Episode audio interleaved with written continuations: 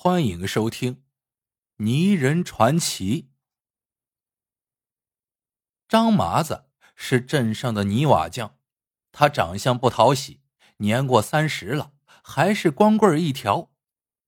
这一年夏天，连着下了好几日暴雨，小镇上不少人家的屋子漏了雨，他们就都请张麻子去帮忙砌砖加瓦。等天黑透了。张麻子才回到家，正打算休息，又有人找上门来。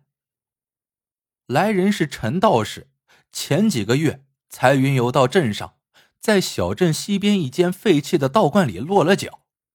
陈道士说：“张老弟，我那道观的屋顶坏了几片瓦，你能不能过去帮帮忙？”张麻子为难道。这黑灯瞎火的，外面还下着暴雨，不如等明日再说。陈道士却说：“老弟，你看这暴雨下个不停，你忍心让我淋一夜的雨？你放心，我自有办法护你周全，你只管跟着我去就是了。”张麻子架不住陈道士的软磨硬泡，只能跟着去了破道观。等到了道观一看，积水已漫过脚背，里头大雨如注，哪里还能点得上油灯？张麻子抱怨道：“你这黑漆漆的一片，看都看不见，咋个帮你补屋顶嘛？”说罢，他就要离开。不慌，陈道士拦住了张麻子，他端出一碗水来。又将一张道符烧成灰撒进去，让张麻子把这碗水喝了。张麻子也没在意，接过碗一饮而尽。怪了，很快他的眼睛像是点上了蜡烛，看哪儿都是光亮的。更神奇的是，他发现自己身上像是披了一件看不见的蓑衣，倾盆大雨愣是淋不到他的身上。只听陈道士说道：“老弟，我这法术只能维持一小会儿，还请你抓紧了。”张麻子也不啰嗦，甩开膀子就开干。他手脚麻利，没多久就把破破烂烂的屋顶修缮的齐齐整整的，哪怕暴雨不停，也漏不进屋内一滴雨。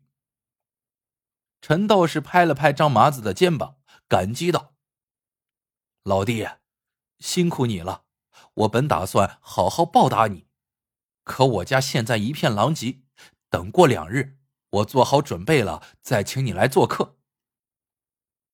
换做以前，张麻子肯定是不会把陈道士这番话放在心上的，可刚才见识了那绝妙的手段，他不敢再轻看人家，对陈道士的邀约也十分期待。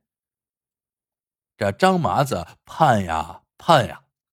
接连两日都没有任何消息。第三日清晨，有个婢女模样的人叩开了张麻子家的门，说是主人陈道士请他到府上一叙。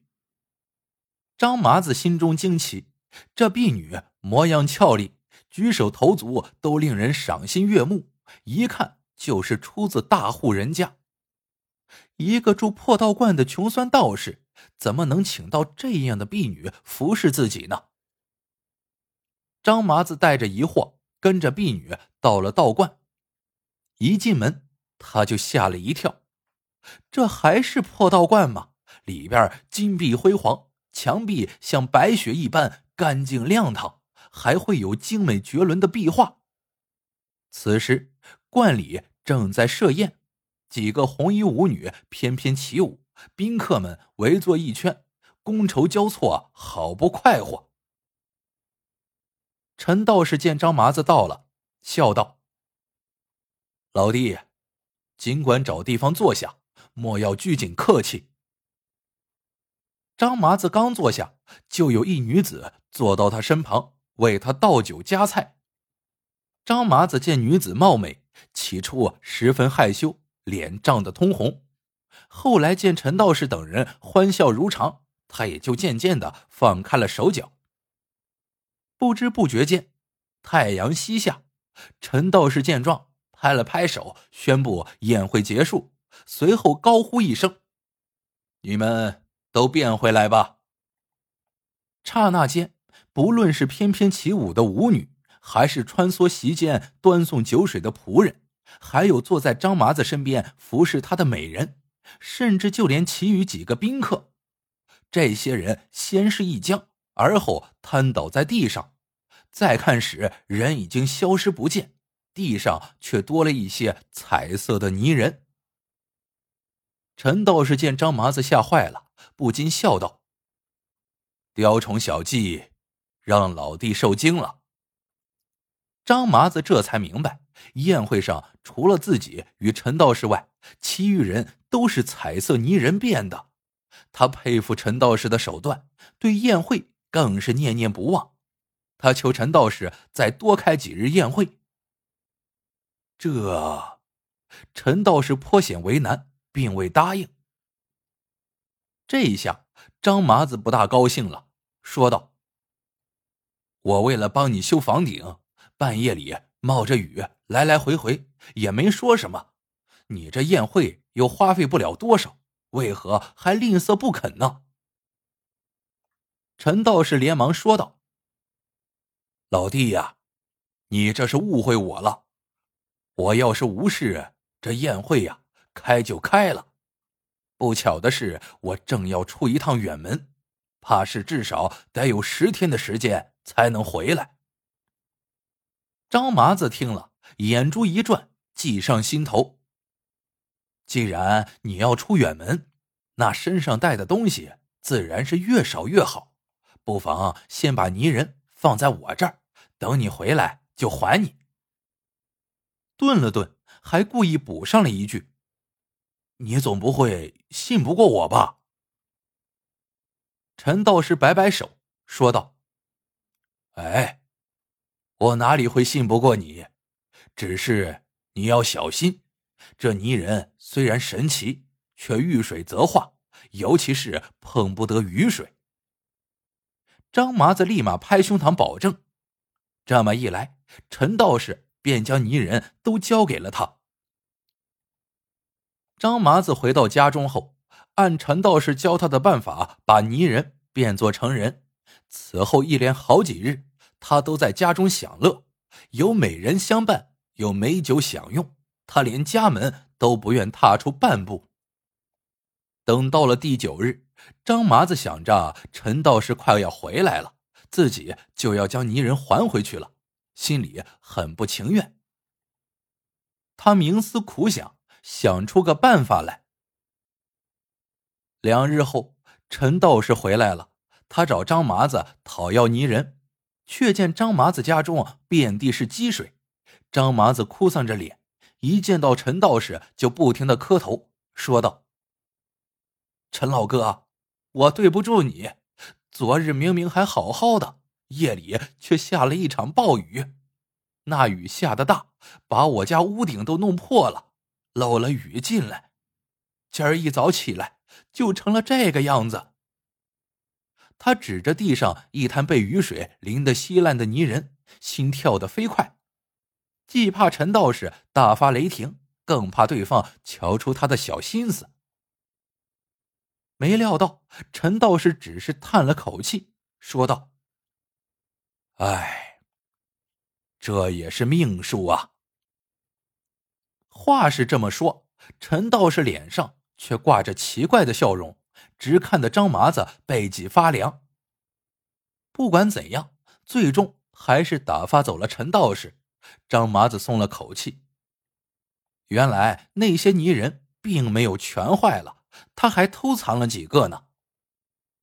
没过几日，听人说陈道士离开小镇，又去别处云游了。张麻子大喜过望。迫不及待的放出偷藏的那几个泥人，在美人的侍奉下，他又过上了赛神仙的日子。此后，张麻子终日坐在桌前饮酒为乐，人家来请他修缮屋子，他也不肯去，不愿动弹半分。有个朋友担心张麻子的状况，专程上门来探望他，见张麻子身边美人如云，朋友不禁大感惊奇，询问其中缘由。张麻子喝多了酒，正在兴头上，便将泥人的事情说了出来。他搂着泥人变作的美人，得意洋洋的说道：“你瞧他栩栩如生的样子，看得出与我有什么区别吗？”